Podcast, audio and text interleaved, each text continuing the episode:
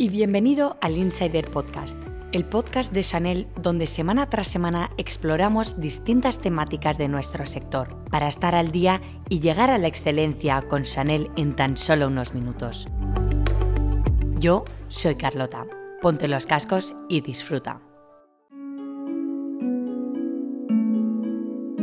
Hoy vamos a hablar de las flores que forman parte del emblemático perfume de Chanel, el número 5. Estas tres flores principales tienen cada una una historia muy particular y hace 100 años que Chanel trabaja con ellas para sacar lo mejor. Estas tres flores son el ylang ylang, la rosa de mayo y el jazmín de gras. Y ahora vamos a contaros un poco sobre su historia.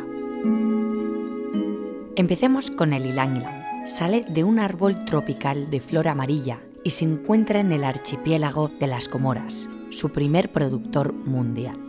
Originaria de Filipinas, fue introducida por los franceses en la isla de la Reunión en el siglo XVIII y en las Comoras y en Madagascar a principios del siglo XX. La flor permitió una revolución en la perfumería, el final de la tendencia figurativa de las composiciones. Tiene seis pétalos y su olor es ajadminado, ascendente e intenso. Tiene una connotación afrutada de pera, coco, abarca todo el abanico floral. Cuando se evapora, el olor desciende con efluvios de clavel y un toque de clavo, según Christopher Sheldrake, el director de investigación y desarrollo de Chanel.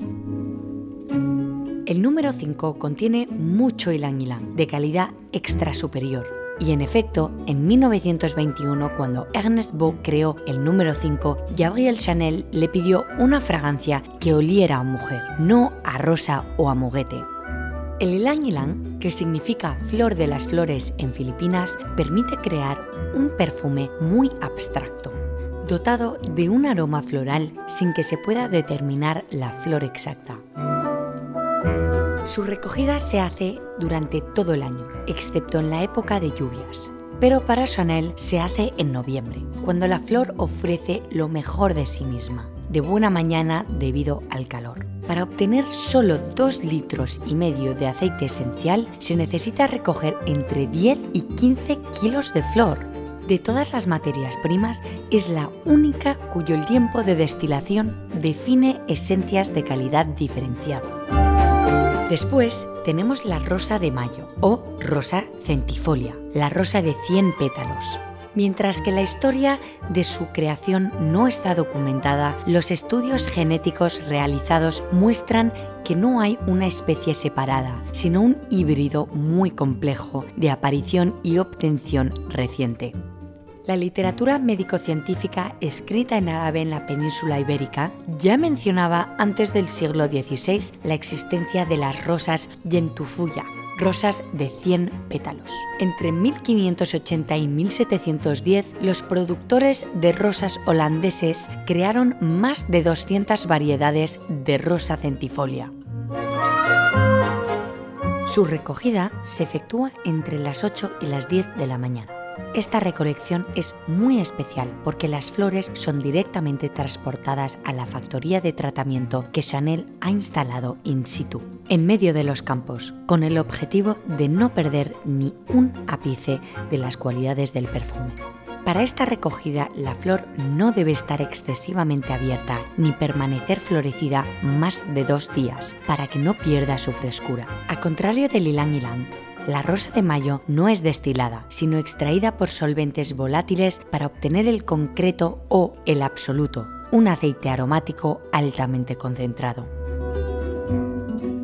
Por fin, el jazmín de gras, símbolo de la belleza y la seducción. El jazmín se ha asociado siempre con el amor. De hecho, Kama, el dios hindú del amor, lleva montones de flores de jazmín unidas a sus flechas y la leyenda dice que Cleopatra habría ido a reunirse con Marco Antonio en un barco cuyas velas fueron recubiertas con aceites de jazmín.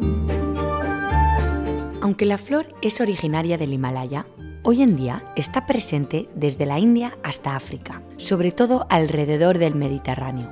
El jazmín cultivado en Pegomas es el jazmín grandifolium, injertado con el jazmín officinale una variedad creada especialmente para soportar el frío. que no podría ser reemplazada por el jazmín egipcio, marroquí o indio.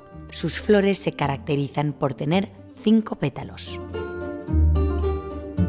Pero, sobre todo, en Gras, hace solo 20 años el jazmín era el corazón de la vida de la región, tanto que la recolección coincidía con las vacaciones de verano de los niños, para que ellos participaran también de la recogida matinal de esta magnífica flor.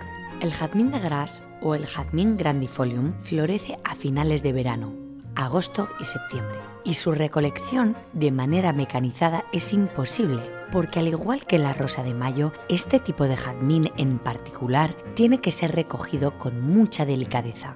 La frágil flor crece en arbustos de menos de un metro de altura y debe ser arrancada cuidadosamente antes del amanecer. Es una tarea minuciosa que requiere un conocimiento profundo de la planta.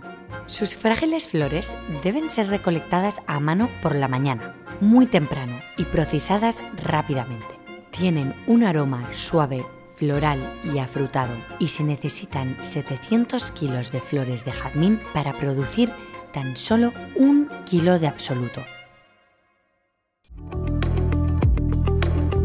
Espero que hayáis disfrutado de este episodio. Hasta la próxima, Chanel Insider. Chao.